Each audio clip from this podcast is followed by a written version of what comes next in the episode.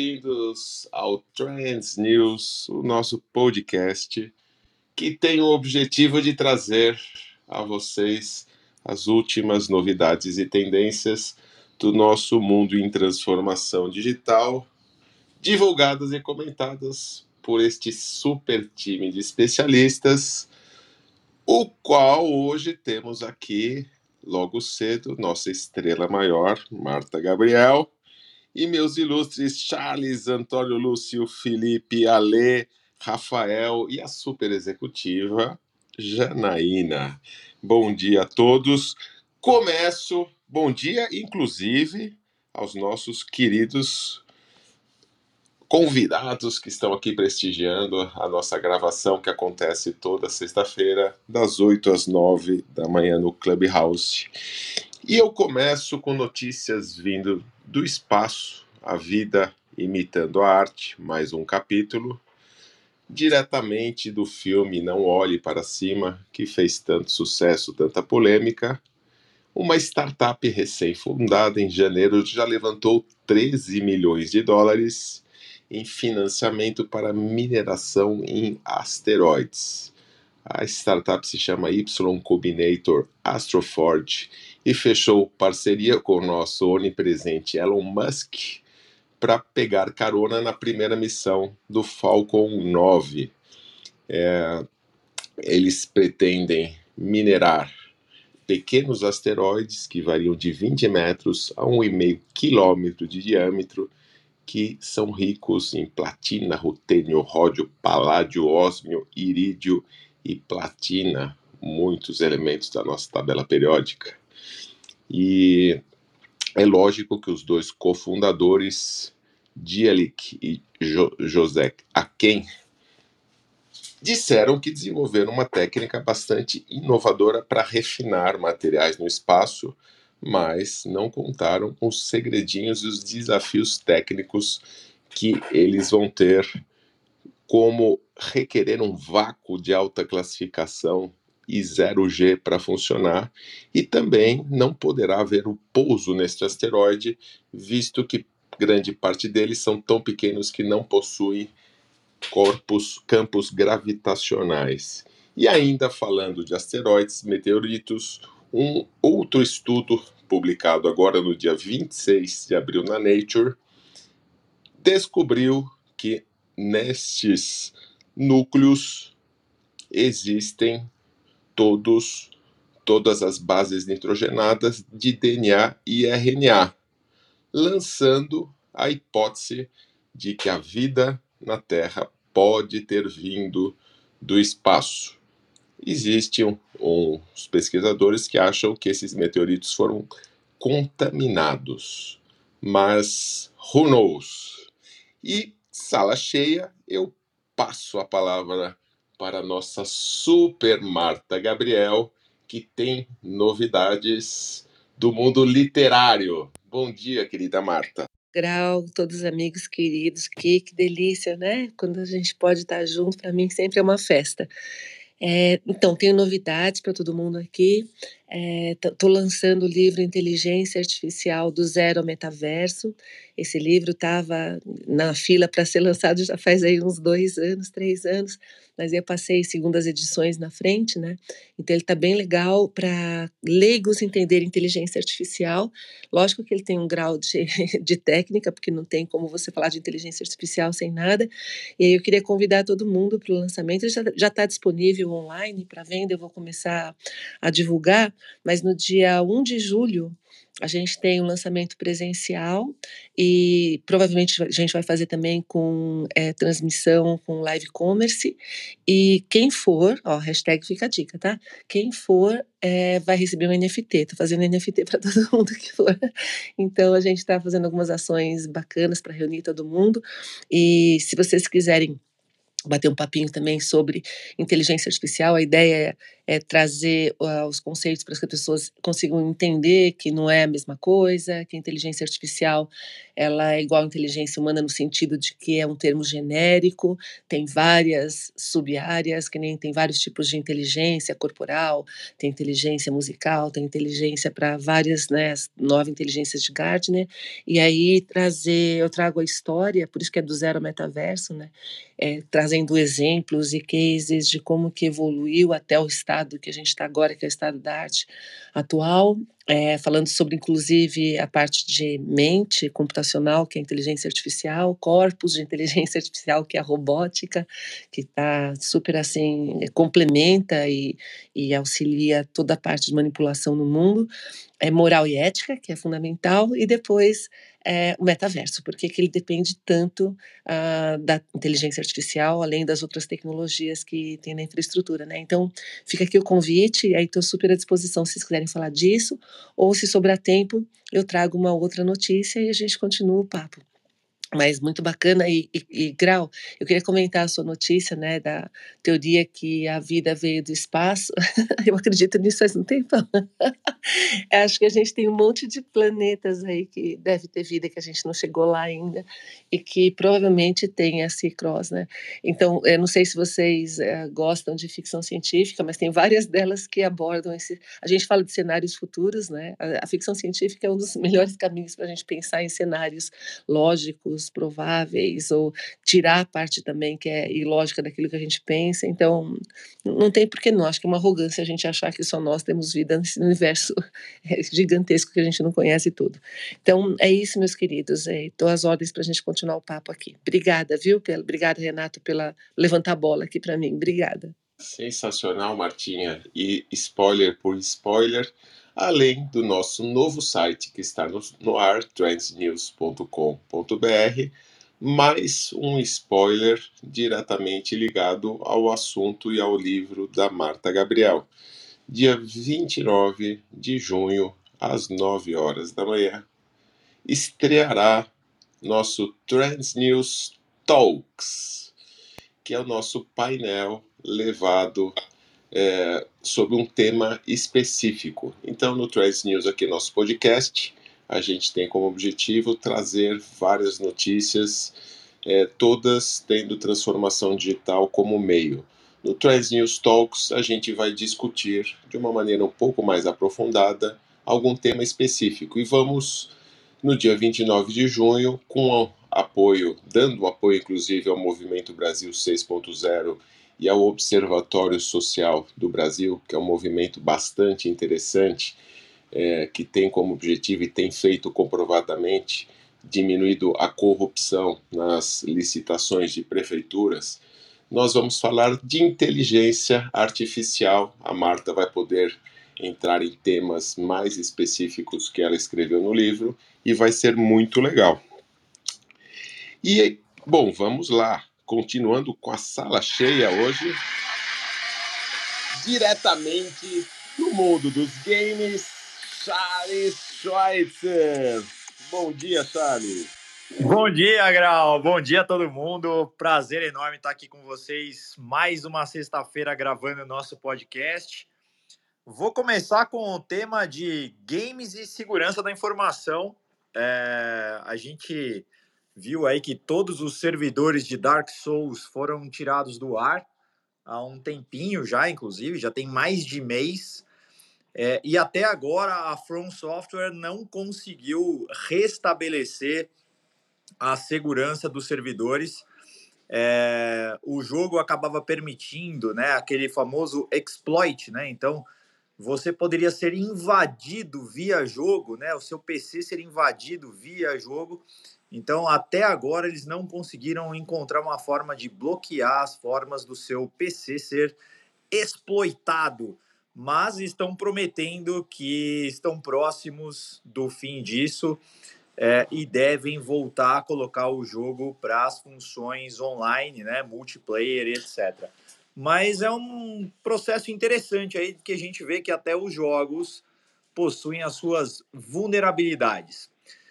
Segunda notícia do dia, aí falando um pouquinho sobre um tema que a, a Marta colocou no, no título do seu livro, né? de inteligência artificial ao metaverso, a Gucci tomou a decisão de comprar um espaço persistente, né, ou um espaço definitivo dentro do Roblox, né? E a Gucci criou então a Town Gucci dentro do Roblox e esse vai ser um espaço definitivo. Ela se baseou, a sua decisão se baseou, obviamente, no sucesso que teve quando fez uma ação é, temporária com mais de 20 milhões de acessos é, e entendeu que esse é um belo espaço para fazer marketing e divulgar a sua marca.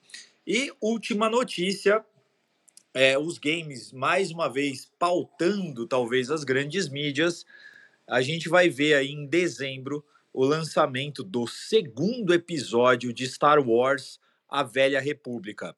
Eu tenho certeza, eu vou cravar aqui, que a gente vai ter a estreia depois no cinema dos filmes da Velha República, ou seja, é o prequel do prequel, né? A gente começou a saga Star Wars no cinema com os episódios 4, 5 e 6, para depois voltar para o 1, 2 e 3. A Velha República se passa ainda antes do 1, 2 e 3. Os jogos estão sensacionais e o storytelling contado dentro dos jogos ainda mais legais. Então, fica a expectativa da gente retomar a saga Star Wars no cinema. É, com o prequel do prequel, vamos ver a Velha República em breve nos cinemas e já estão pedindo para Keanu Reeves ser uma das estrelas. É isso, Grau, por hoje.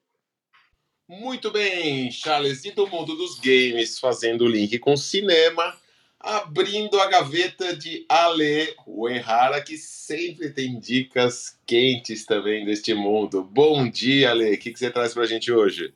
Bom dia, bom dia a todos, bom dia a todas. É, poxa, até, é tão bom, né? Semana passada de novo não consegui participar, então estou de volta aqui com várias notícias.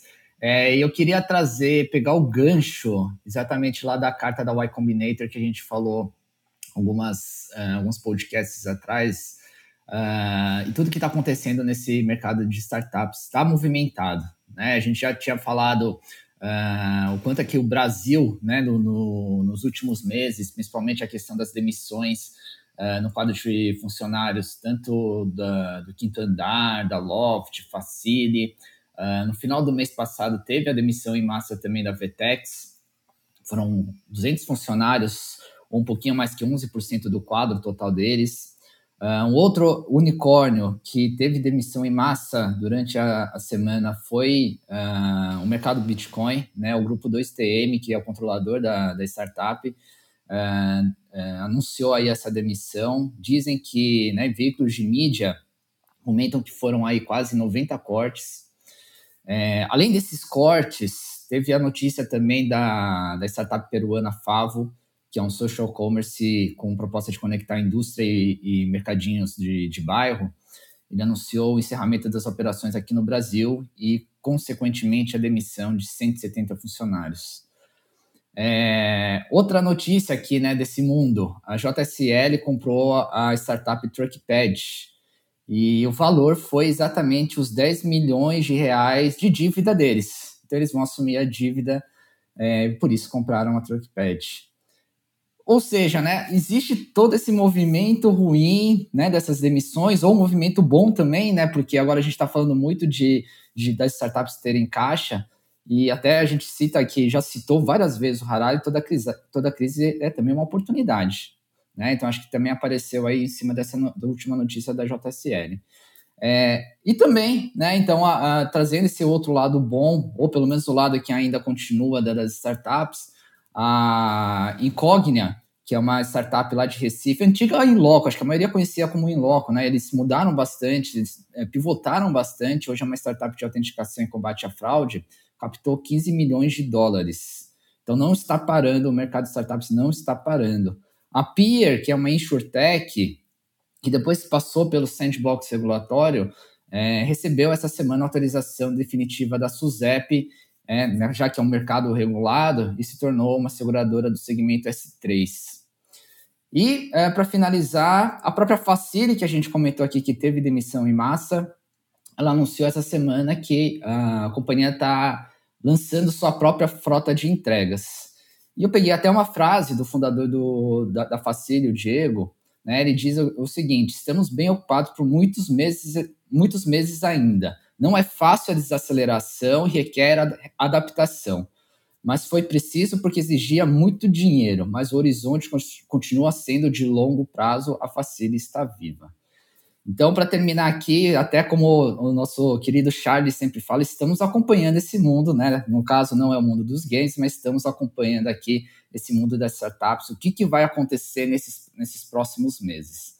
E já que também, né, o Renato, você falou da, da de spoiler, deixa eu dar um spoiler aqui, é, até para também dar essa dica de filme. É, queria até fazer uma pergunta e já respondendo, né? Qual o filme que vocês mais gostaram nos últimos tempos que falavam ou falou sobre multiverso? Né? As primeiras pessoas aí devem estar pensando Doutor Estranho, mas pessoal, assistam, por favor, o melhor filme de multiverso de todos os tempos. Everything, everything everywhere. Não, não, Ana. Tico e Teco e Defensores da Lei. Disney Plus sensacional. Se, até para dar um pouquinho de spoiler, então, spoiler alert. Quem quiser, desliga rapidinho. 10 segundinhos, vou falar, um spoiler aqui. Vê desenhos, vê o desenho Tico junto com He-Man, South Park, Simpsons, todos os filmes que você imaginar da Disney, da Pixar, tudo junto, junto e misturado. Vale a pena ver. Melhor filme de multiverso de todos os tempos. Obrigado, Renato. Posso dar uma dica de filme também, Renato? Agora pegando a carona do Alê?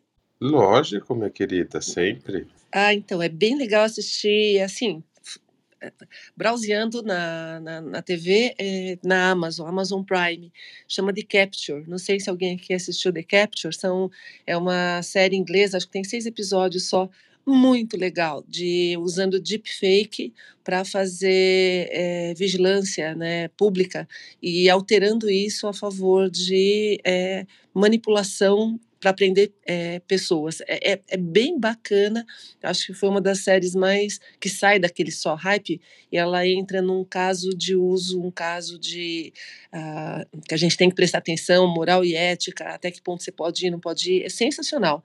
É The Capture é uma série inglesa que fica, que está na Amazon Prime. Muito bom, Martinha. E já aproveitando a Ana, que estava dando a sua dica de filmes também, bom dia, querida Ana. Fugiu da aula hoje de filosofia para vir contribuir conosco? Hoje eu tenho prova de grego, começa às nove, então eu vim fazer limpeza mental para poder. É, tá Boa. chegando. Não. Vai tirar dez. Boa, Ana.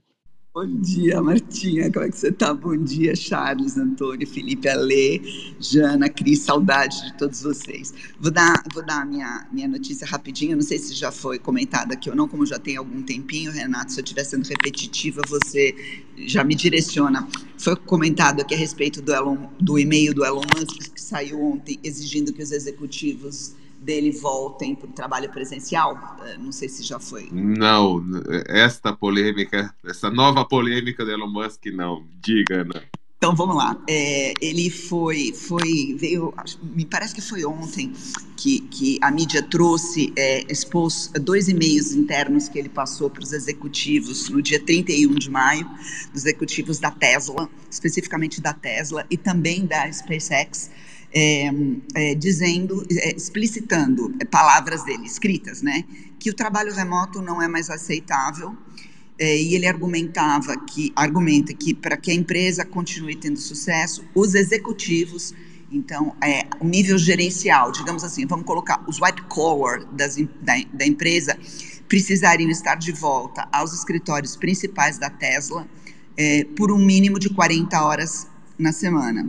É, é, esse mínimo de 40 horas na semana é mínimo e, e, e o sublinhado do e-mail que quem não quiser aderir a esse tipo de, de compelling é, está sendo convidado a sair da Tesla.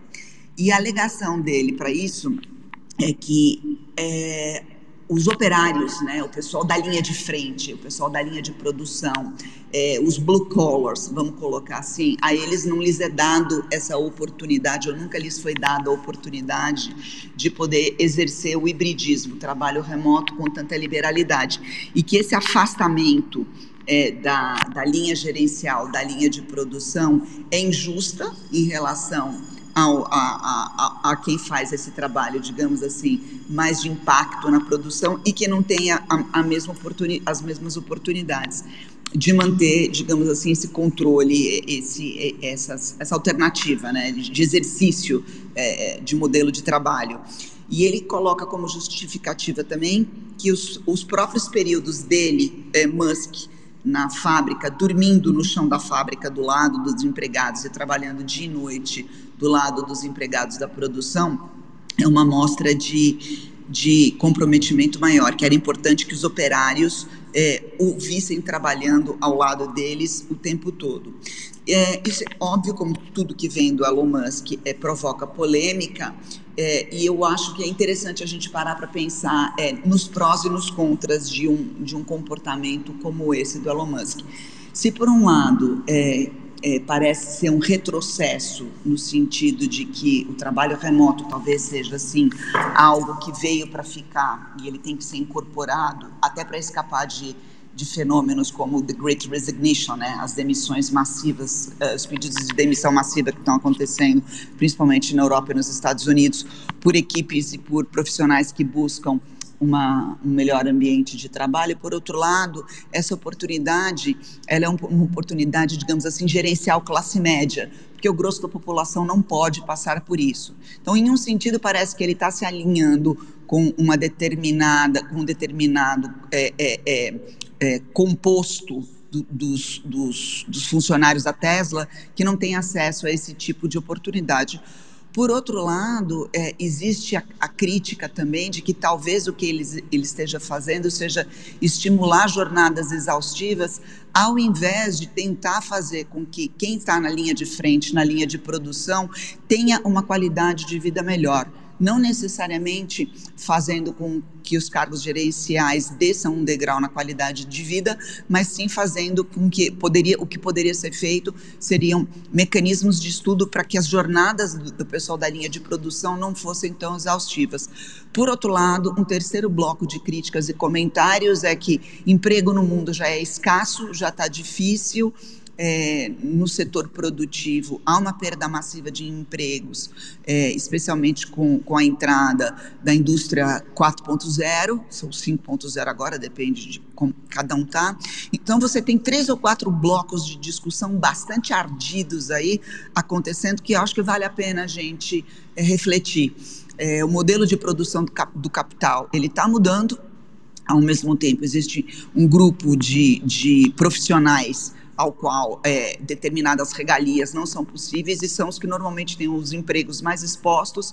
Quem pode é, não quer abrir mão do que tem, é, como é que fica o comprometimento, é, como é que é mantido esse equilíbrio aí. Então, eu quis trazer essa discussão à mesa porque ela me parece bastante interessante para a gente refletir quais são os nossos valores e o que, a gente enxerga como profissional e como negócio. Pronto. Ô, ô Ana, Ana queria é, complementar aí e agradecer por você trazer esse tema que é realmente muito importante e somar a isso é, a questão que nós estamos vivendo com relação às relações de trabalho baseada naquilo que se convencionou chamar de a grande resignação, né? Recentemente até escrevi um artigo, está disponível lá no meu perfil do LinkedIn, quem quiser dar uma olhada, onde eu falo a respeito disso, que é um movimento é, da mão de obra no sentido de buscar, através dessa experimentação de qualidade de vida, de trabalho remoto, etc., é, colocações que, que, que, atendam melhor os seus objetivos. E isso está gerando um número de demissões sem precedente na história do capital e do trabalho. Excelente tema, Ana. Muito bem, eu vou passar rapidamente, só cortando um pouquinho vocês. Excelente, Ana Cris precisa sair. Eu queria que você desse o seu bom dia, sua contribuição e a sua saída francesa está permitida depois. Bom dia, Cris. Deixa, deixa eu tirar o mudo aqui rapidinho, mas eu vou precisar realmente sair a francesa. Eu vou falar super, super, super rápido. É, são quatro notícias aqui, todas é, a respeito de robótica. É, na verdade, uma é, é, é de, impressora, de impressão 3D, que, uh, que está é, já partindo para um, um, um novo patamar de, um, de reciclagem né, do próprio desperdício com essa, com essa, com essa é, inovação é, para fazer uma, nova, uma nova fibra de carbono reforçada. Então, eu não vou discorrer muito sobre isso, vou deixar o link, já deixei o link no Trend News para poder passar para vocês. Uh, e as outras três são todas sobre robótica. É, tem robô, robô cachorro aprendendo a andar na, na, na, já nas, nas, um, interior dos Estados Unidos, aí aprendendo a, a fazer truques e, e, e pastoreio. Uh, outras sobre é, carros autônomos, na verdade, caminhões autônomos, uh, que estão chegando já nas obras de uma maneira muito mais impactante, vou falar agressiva, que não seria essa palavra, embora esses caminhões eles sejam bem potentes e agressivos, porque são caminhões realmente de, de, uh, de, tanto na área de construção civil quanto na área de mineração, uh, e também é, um pouco mais caseiro, robôs que uh, já estão começando a fazer trabalhos de serviço de casa, como lavar louça sem quebrar, é, e outros serviços domésticos. Então, em breve, realmente a robótica cada vez mais presente até no nosso dia a dia. Um beijão para vocês. Muito obrigada. Meus cinco minutos de saída a francesa aqui. Um beijo, Renato. Brigadão, viu? Valeu, Cris. Valeu, muito, Cris. Muito bom. O mundo dos Jetsons vindo ao nosso dia a dia. E eu volto a palavra para o mundo do varejo Antônio Lúcio, por favor, continue seu raciocínio e traga suas contribuições de hoje. Obrigado, Renato. Um bom dia a todos que estão conosco aqui no Trends News. Eu trago duas notícias que eu chamaria de varejo comportamental, que são bem interessantes. A primeira está ligada à divulgação ontem dos números do PIB, que demonstraram um crescimento significativo no segmento de serviços, né? E quando a gente vai olhar esse número por dentro, a gente consegue observar uma questão comportamental muito importante que diz respeito ao que está acontecendo com as pessoas nesse pós-pandemia. É algo que, obviamente, a gente, de certa forma, podia prever, mas os cálculos do PIB não são capazes de mensurar. Que é a questão não só da indulgência que as pessoas estão, se dando, mas também a volta a esse convívio social, especialmente em shows, eventos e etc., que voltaram com força total. Para que vocês tenham uma ideia, a GL Eventos, que é um grande operador de espetáculos de grande porte aqui no Brasil, divulgou que a, toda a sua agenda nas cinco grandes arenas que eles possuem aí no, no, no eixo Rio-São Paulo tem agenda lotada todos os finais de semana até dezembro. E uma executiva da empresa estava dizendo nessa matéria que eles estão tendo que fazer dois anos em um, porque obviamente haviam eventos que estavam represados, né? É, por causa das questões de, de confinamento e também de distanciamento social e que agora estão retornando. Então é um ponto interessante. As pessoas é, é, passaram aí um bom tempo se deliciando em aprender a fazer pão, brincando com robô aspirador, mas agora realmente elas retomaram. Esse caminho parece ser um caminho bastante reversível que vai trazer números é, bastante expressivos para a área de serviço o varejo está incluído nesse segmento. E a segunda notícia é, é uma notícia realmente bastante interessante, subverte um pouco um conceito que a gente defende algum tempo no varejo chamado de precificação psicológica. O Wall Street Journal publicou na semana passada um estudo em que consumidores lá na Inglaterra é, e também nos Estados Unidos foram submetidos a cartazes de preço que sugeriam a eles é, descontos ou acréscimos de preço e pedindo a eles para fazer o cálculo. E o que aconteceu foi que a percepção, quando eles calculavam, o cálculo estava sendo feito errado, era totalmente divergente do objetivo que se tinha na marcação daquele preço. E mais do que isso, fizeram também um estudo é, a respeito da precificação é, de um item, por exemplo, como, é, enfim, café. E chegaram à conclusão que quando você coloca o preço de 99 centavos numa xícara pequena e 1,25 numa xícara grande, a percepção da pessoa não é tão grande é, em termos de ganho do que quando você coloca o preço em um e precifica a grande em 1,25. Então é muito curioso isso, porque há muitos anos nós trabalhamos com o conceito de precificação psicológica, crendo que nessa noção de preço, a precificação com o final 99, 98, 97 traz uma, uma expressão de ganho. E esse estudo ele mostra que, na verdade, quando submetido a uma análise ali no ponto de venda sobre um consumo maior que pode favorecer o ticket médio, o cliente não consegue perceber isso tão claramente quanto a gente imaginava. Obrigado, Renato. Essas eram as minhas contribuições hoje. Um abraço forte a todos. Renato, posso é, comentar a, a, notícia da Ana? Porque a notícia da Ana é bastante importante. Eu, eu tenho visto que uma das questões mais uh, prementes que a gente tem hoje é o, o trabalho híbrido, né? Então essa questão de é, quem vem para o presencial, quem que não vem, se pode, se não pode, todas as empresas estão nessa nessa linha. E a gente tem ouvido muita gente falar de, da grande resignação, é, o The Great Resignation, mas é, eu estava lendo um artigo técnico sobre isso, de vários especialistas mundiais. Essa Great Resignation está acontecendo só nos Estados Unidos, porque lá você tem poucas barreiras para contratar, demitir. As leis lá são, as leis trabalhistas lá são bem diferentes de Europa, Brasil e outros lugares.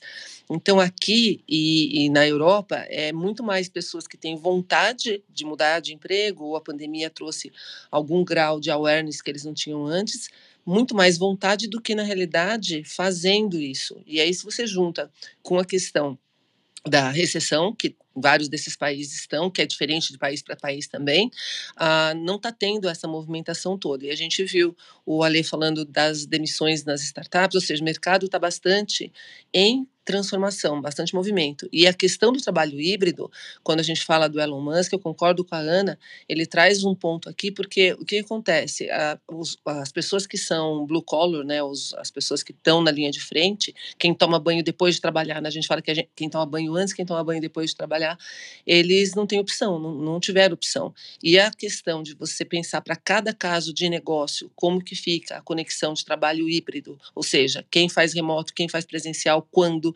quantas vezes na semana, é extremamente complexa de empresa para empresa. Não dá para fazer uma simplificação de é, uma empresa falando disso, que a pessoa é contra ou é a favor.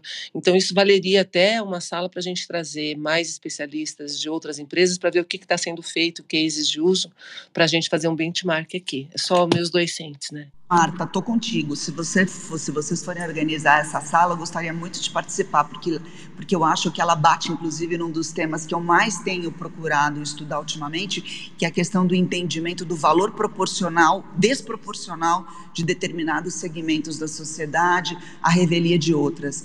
Então, o, o, os, os blue collar, além de significativamente ganharem muito menos comparativamente às camadas gerenciais e médias, é, eles perdem em outros aspectos, que são os aspectos psicológicos da liberdade e os aspectos da desvalorização contínua do valor mesmo percebido do trabalho deles, além do que é, é pro, do, além do valor monetário da produção. Tô contigo, tá? Beijo. É, isso, Ana, é, quando a gente fala de governança corporativa, um dos pilares é equidade. E equidade não é igualdade, é justiça. E para a gente trazer justiça, tem gente que não, não tem como escolher. Então a gente tem que pensar qual é o melhor cenário de trabalho para todos. Então, aquilo que é, é justo para todos e traz o melhor resultado, né? Para é isso que é sustentabilidade, para que todos continuem existindo na empresa também. Então vamos marcar. Eu topo muito fazer um tema desse porque é uma das grandes dores de todas as empresas nesse cenário pós-pandemia. Martinha, Ana, então eu vou organizar Trends News Talks com este tema aí relacionado a trabalho remoto, The Great Resignation, e agendaremos e divulgaremos nos nossos canais. Muito bom. E passo agora é, para o mundo cripto. Rafael, bom dia. O que você traz para a gente hoje? Bom dia. Aproveitar essa carona sobre a questão do emprego. Hoje, é, essa questão do trabalho híbrido, né? hoje já, já entrou no, em algumas empresas no pacote benefício. Assim como tem lá o PL, ações, carro, enfim, bônus, que seja, já tem também a questão de, ah, aqui tem dois dias de trabalho híbrido. Então, acabou virando também, já entrou também é, essa questão do pacote benefício. Vamos lá para o mundo cripto. Uma notícia que eu achei importante foi um dos principais desenvolvedores da rede do Ethereum, é a segunda maior blockchain né, de, de, em volume de trânsito de dinheiro. Essa blockchain, para vocês terem noção, transitou mais dinheiro do que até a Visa no ano passado. Então, ele, ele, ela vai passar por uma grande transformação. O método de validação dela é muito parecido com a do Bitcoin, que é o Proof of Work, onde você precisa ter um maquinário muito pesado, né, computadores para poder está validando. E eles vão mudar, é o tal do merge, é um evento bem importante para quem acompanha o mundo cripto. Eles vão para o proof of stake, onde a tendência é a redução das taxas. Um outro, uma outra coisa interessante foi é, mais um desenvolvimento de um instrumento financeiro chamado SBT, parece lá com, com a rede lá do Silvio Santos, mas não é. É o Soulbound Token. Para que, que serve isso? É um token onde você é, só vai ser transferido uma vez para uma carteira e depois você não consegue tirar mais ele daquela carteira. E para que, que vai servir? Para você poder fazer documentos como identidade, passaporte, um diploma, um certificado, onde você não consegue enviar aquilo ali para outra pessoa. Isso daí combina ali com a ideia do, da Web3, onde você pode escolher o nível, a camada que você quer expor para você estar tá se conectando a uma plataforma. Hoje a gente sabe a questão do dos dados, você vai num banco, os caras sabem praticamente tudo. Você vai ter que fazer um cadastro numa loja também, acaba sabendo endereço, um monte de coisa que às vezes você não quer expor é, é, esse tipo de dado ali, que a gente sabe que vaza, enfim, tem questões aí. É, e a, a, outra notícia amiga, eu achei bem importante é que realmente o, o mercado financeiro como todo, assim como o cripto, vem caindo. E a Fidelity, que é o quarto maior fundo de investimento do mundo, gerencia 4 trilhões de dólares, está contratando aí mais de 100 pessoas para poder estar tá desenvolvendo todo esse movimento em Web3 lá deles, que é questão também de metaverso, instrumentos financeiros em cripto, poder habilitar que os seus correntistas possam transitar, possam comprar criptomoeda. Então, mesmo o mercado caindo, as empresas continuam investindo e até mesmo a Prada, assim como a Gucci já entrou no, na onda das NFTs, a Prada também está lançando a sua coleção aí no mundo das NFTs, assim como outras grandes marcas aí. Fico por aqui. Excelente, Rafael. Rápido, rasteiro e cheio de conteúdo. Posso fazer uma pergunta para o Rafael rapidinho, muito rápida? Fala, Ninha. Rafa, deixa eu te perguntar uma coisa. Você está acompanhando um, uma iniciativa que se chama NFT Tree? É, é uma, a, eles, eles proclamam ser a primeira rede de identificação é, virtual é, para permitir portabilidade é, dos seus perfis do, e, do, e, da tua identidade digital através de N plataformas metaversas distintas? Vou te mandar, tá? É um projeto. É um projeto. Como se fosse um hub, né? Um hubzão conecta tudo? É, é, é, é como se fosse um hub, mas é, é, eles estão desenvolvendo um protocolo que permite, através desse NFT tree, que a tua, a tua portabilidade, a tua identidade única seja migrável para diferentes carteiras, plataformas, metaversos e N outras possibilidades aí. Vou te mandar, tá? Beijo. Aliás, ótima ideia, né? Ótima, eu acho super é, interessante. Posta aí o que você tiver de referência para a gente divulgar aqui também para nossa galera. Foi mais ou menos. Na... Passo agora. Foi, essa, Fala, Rafa. essa questão foi mais ou menos nessa linha do Soulbound, né? quando é uma identificação, algo que é, é uma coisa pessoal, né? E pode, e pode transitar em várias blockchains, é bem interessante. Essa, é, esse token, né? Que esse tipo de token que está sendo desenvolvido agora na rede do, do Ethereum, você só pode transitar lá. Então, pessoas que querem transitar em outras blockchains, essa questão do, do, do, do parachain, né, de você poder estar tá rodando em qualquer lugar, é bem, é bem mais agregador, né, bem mais democrático do que você ficar preso só ali em uma plataforma. Bem legal, André. Obrigado. É, vai democratizar mesmo. Acho que essas iniciativas são importantes para trazer o pessoal em geral nessas tecnologias e mundo cripto. Muito legal. Passo agora ah, tá, o Renatinho, Rafa, tá no chat. O que, que foi, Ana? Já botei o link no chat.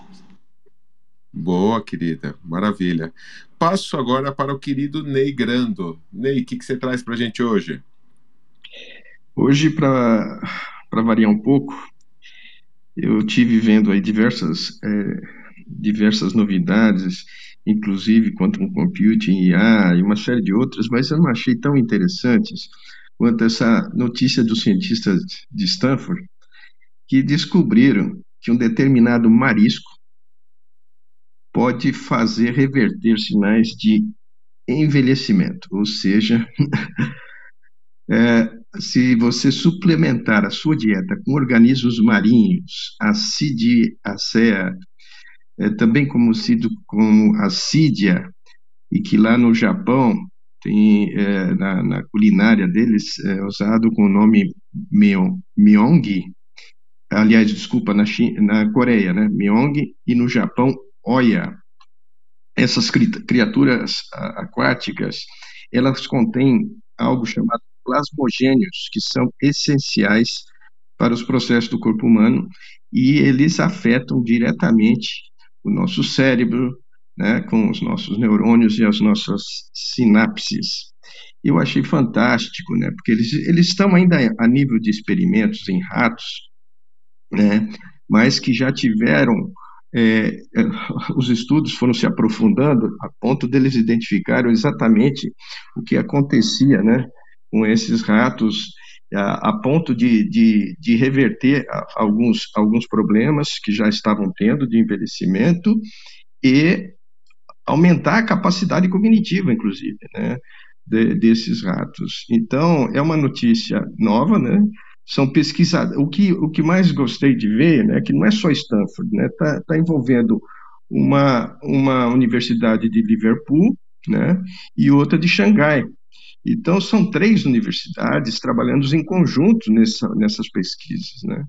E, e eu, eu vi outras duas notícias de aging né, também, falando falando do, dos trabalhos que estão sendo feitos. Então, para todas as pessoas assim que começam a olhar, pessoas já um pouquinho já começando a ficar enrugada como eu, pode falar assim, pô, eu não quero ficar assim não, né? Daí você fala assim, puxa vida, mas o que, que dá para fazer? Então, tá, tá, tem gente séria de diversas universidades, diversos centros de pesquisas hoje trabalhando com essa questão do rejuvenescimento, né? E para retardar o envelhecimento e para melhorar as suas capacidades na terceira idade, né?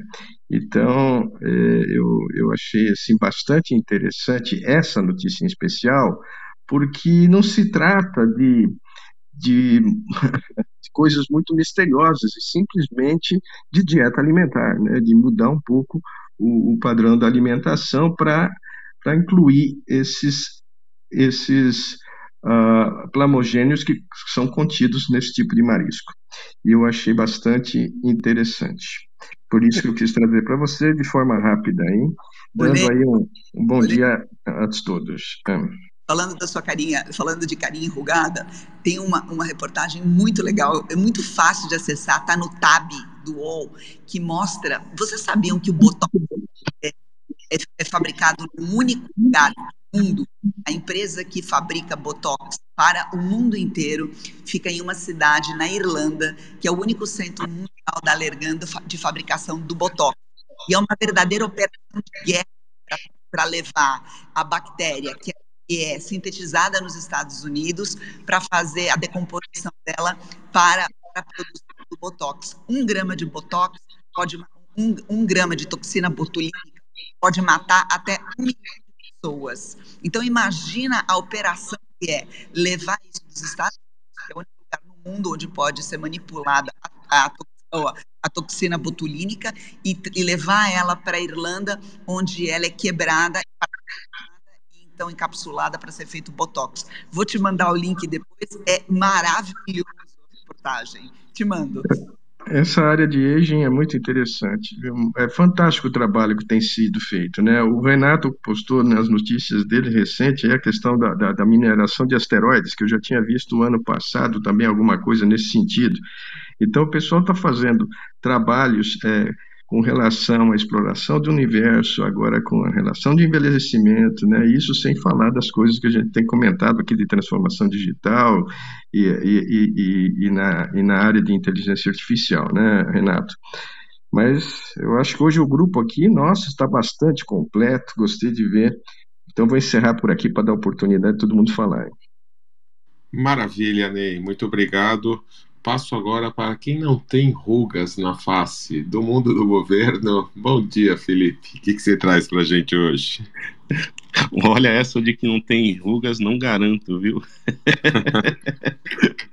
bom dia, Gal. Buenos dias a todos. Muito, sempre muito bom estar aqui com vocês. Eu, hoje eu vou trazer três, três news, né? A primeira delas é, do Brasil, né, uma startup brasileira, uma GovTech brasileira, né, o Colab, que ajuda as prefeituras na, na parte de zeladoria urbana, né, onde a população indica ali problemas como buraco no asfalto, queda de árvore, né, ajuda aí a gestão municipal que tem um prazo para execução ela acaba de lançar o Colab Pay, né, que ajuda, permite o pagamento do IPTU via cartão de crédito, parcelado, à vista, enfim, democratiza essas formas de, de pagamento, né, vem nesse conceito do everyone is a fintech.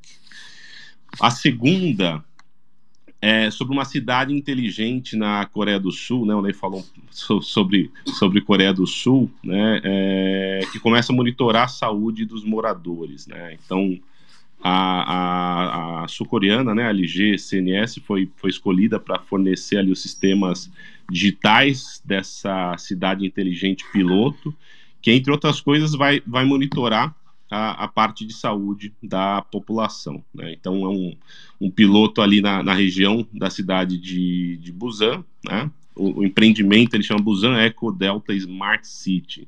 Então, quem tiver curiosidade, vale, vale dar uma, uma, uma, uma pesquisada. Então, para ter ideia, né? então, um quarto, né?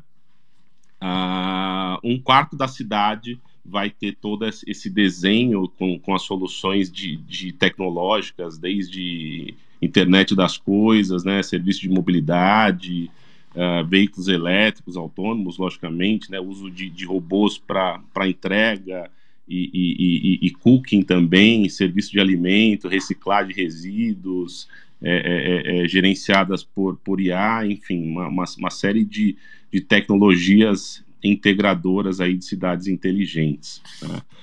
É, então, para construir essa cidade do zero, inicialmente eles selecionaram 54 famílias né, que consentiram em, em fornecer os dados de, de saúde, né, desde frequência cardíaca até volume de lixo produzido dentro de uma casa. Então, essas casas também selecionadas vão ser é, inteligentes, integradas a cidade como piloto para depois fazer esse processo de expansão.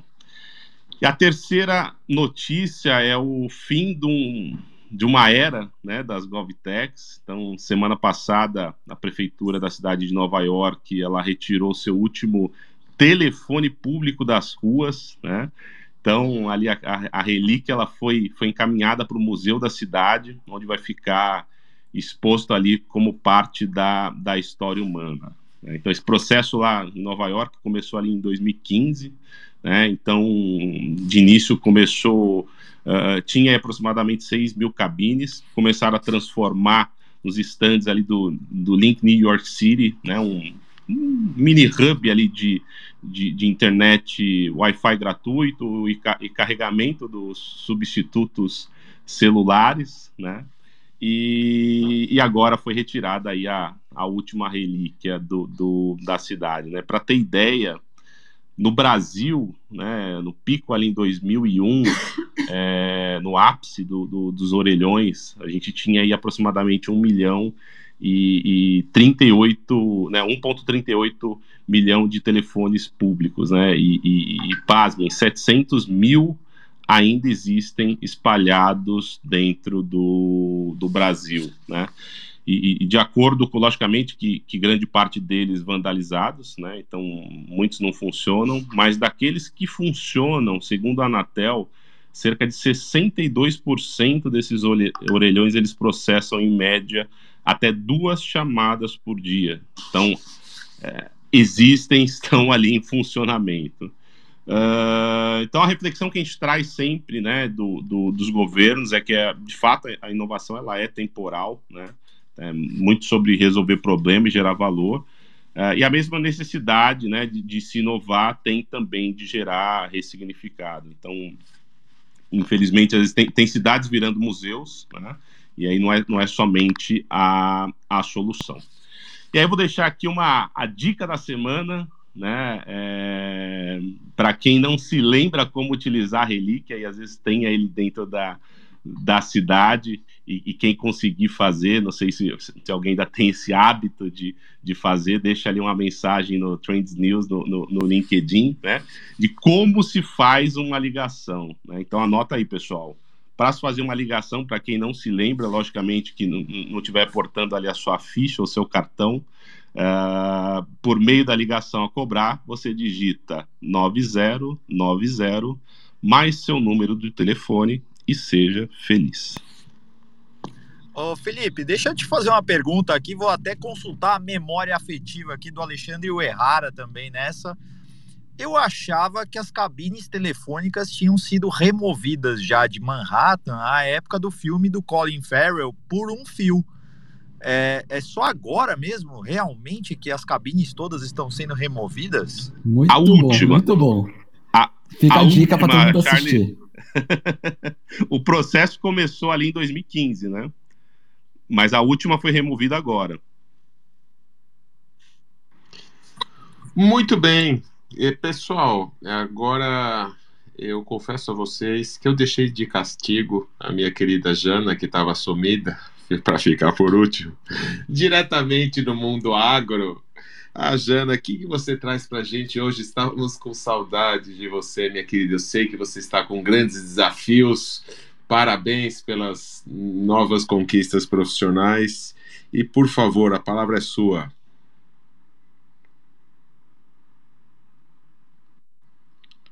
Jana?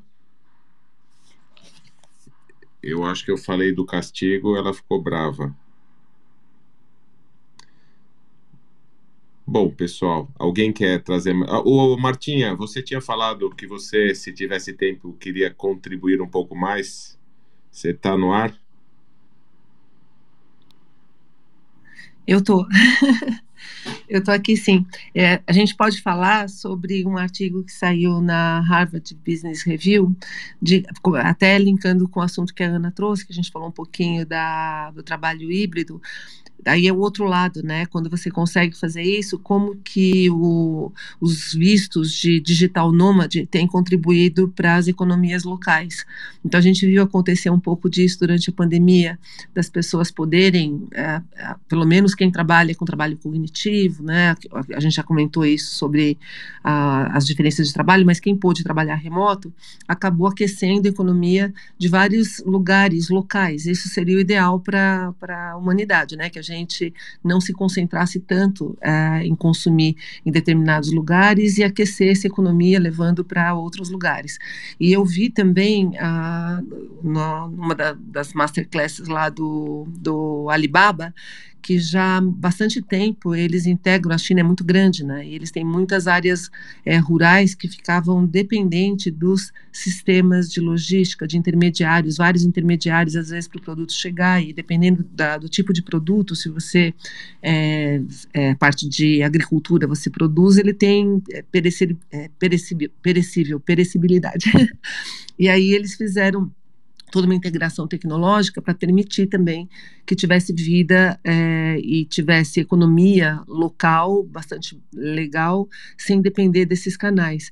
Então, é, isso também é uma coisa legal para a gente discutir, né? É, nesse processo que é complexo de você fazer a, a, transformação do trabalho, você acaba, se fizer com planejamento, se fizer mapeando necessidades que a gente tem no país e nos, nos países em geral que tem a situação igual do Brasil, grandes uh, diferenças regionais, a gente consegue uh, também ir para uma direção mais social, né? Aquilo que a gente estava falando.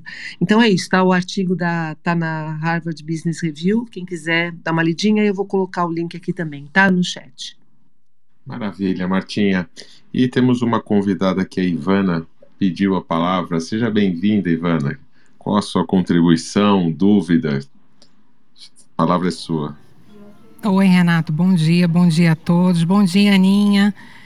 É, não, aproveitando o ensejo, quando vocês estavam falando de trabalho e trazendo as notícias, vou trazer uma notícia também aqui de Portugal. Estou residindo em Portugal há um mês.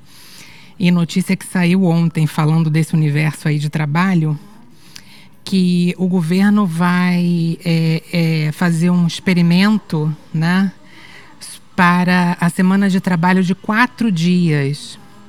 E esse já é um assunto que já, já rola aqui na, na União Europeia. Alguns países, inclusive, até já, já estão fazendo isso. Se eu não me engano, Islândia, Bélgica. Eu, eu tenho que pesquisar a fundo para não falar algo errado. Mas sobre essa semana de trabalho de quatro dias, né?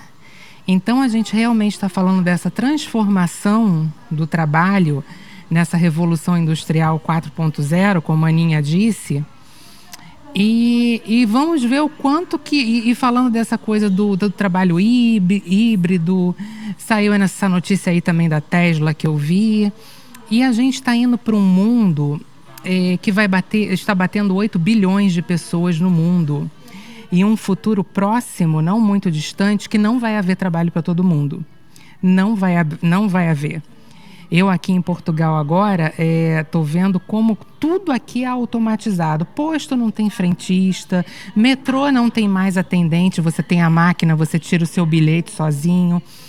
Até um café de autoatendimento eu já fui. Você entra no café, tem as máquinas, né? Você bota moeda, você paga, você pega o seu café, o seu lanche tem só uma pessoa para dar uma assistência, né?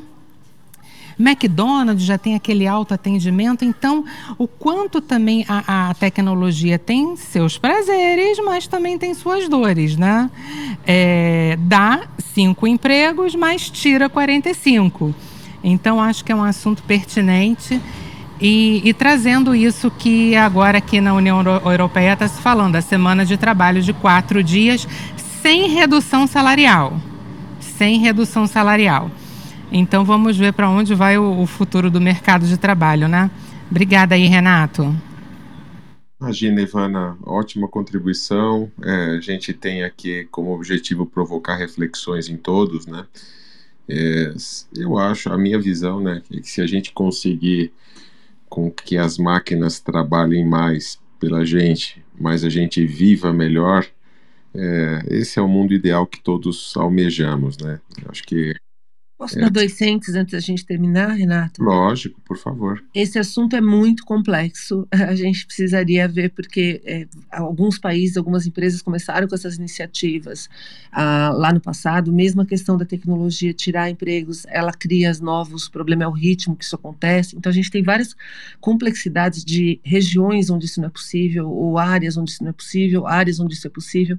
Eu acho que é, é bem complexo, merece mesmo uma sala para a gente tentar até um curso para a gente trazer cada um de nós aqui as suas visões pra, e informações, obviamente, para a gente poder discutir. É bem complexo. Quando a gente tem complexidade é, muito grande, a, é, a, simplificação normalmente não atende a todos. Né? Então a gente precisaria discutir um pouquinho mais a questão do trabalho, na minha opinião.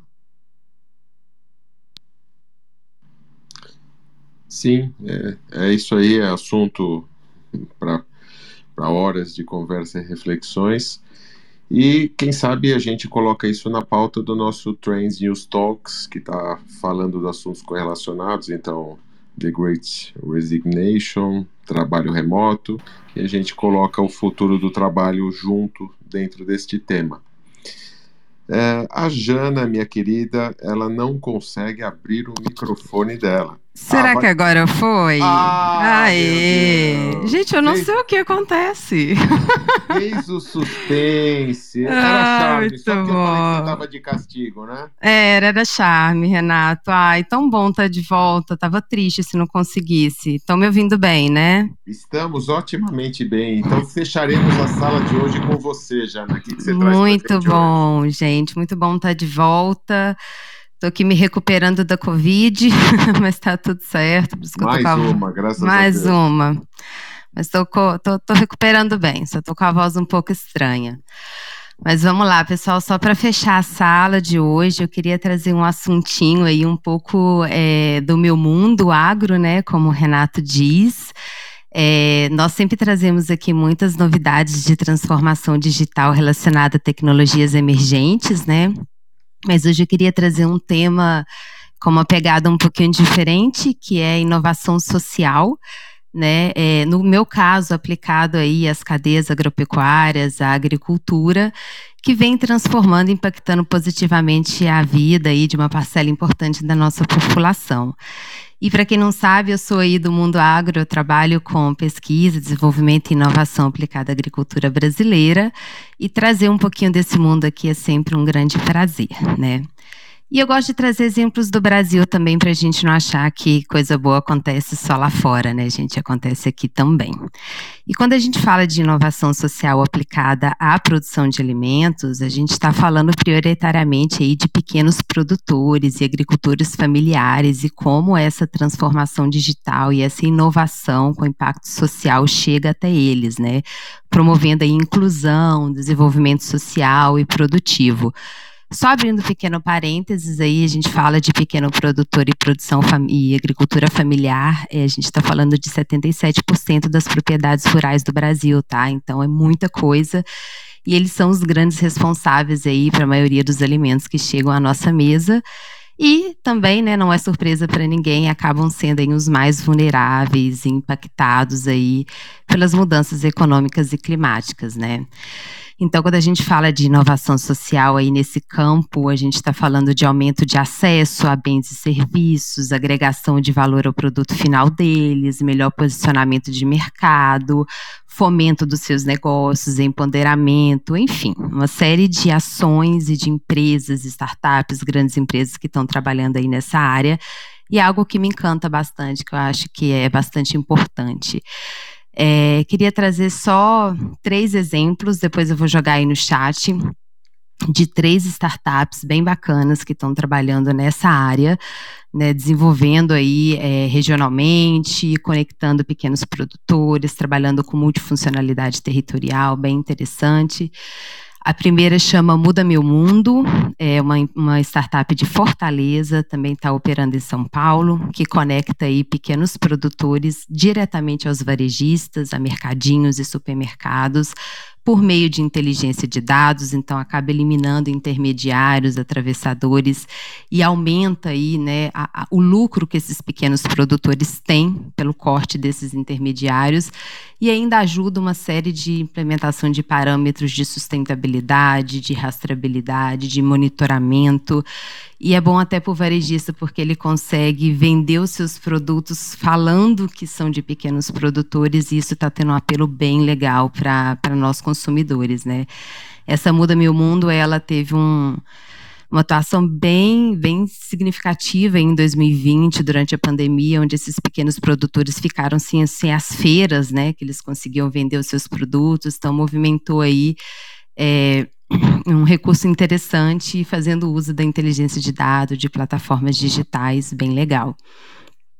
A segunda chama Agroli, que ela trabalha com inteligência artificial, conectando dados meteorológicos, é, fazendo toda uma análise em relação a mudanças climáticas, com foco no pequeno produtor e na agricultura familiar, bem interessante, e conecta esses dados, essa gestão que eles fazem desses dados para fazer um planejamento estratégico para esse pequeno produtor e conecta aos, às instituições financeiras. Então, os bancos conseguem fornecer um maior crédito é, financeiro para esses pequenos produtores, porque tem na mão dados que garante que esse pequeno produtor está olhando o risco da sua produção e, e, e garantindo ali é, que não vai haver uma perda, né? Então esse banco ele consegue fornecer um crédito financeiro maior, que é um grande problema para o pequeno produtor. E por último, a Maneje Bem, que é uma startup brasileira que ela também ela faz uso da inteligência de dados com foco um pouco no, no, impacto socioambiental e com uma chegada mais, mais fácil ao pequeno produtor, que é por meio de um chatbox, que pode parecer simples, mas quando a gente está falando de meio rural, a conectividade rural é ainda muito baixa, porque o 5G ainda está tá chegando, né? Então, permite que eles consigam é, fornecer dados e, e, e, a startup trabalha isso e consegue retornar a eles uma, um, um uma maior, é, um maior conhecimento, assessoramento, é, monitoramento de indicadores.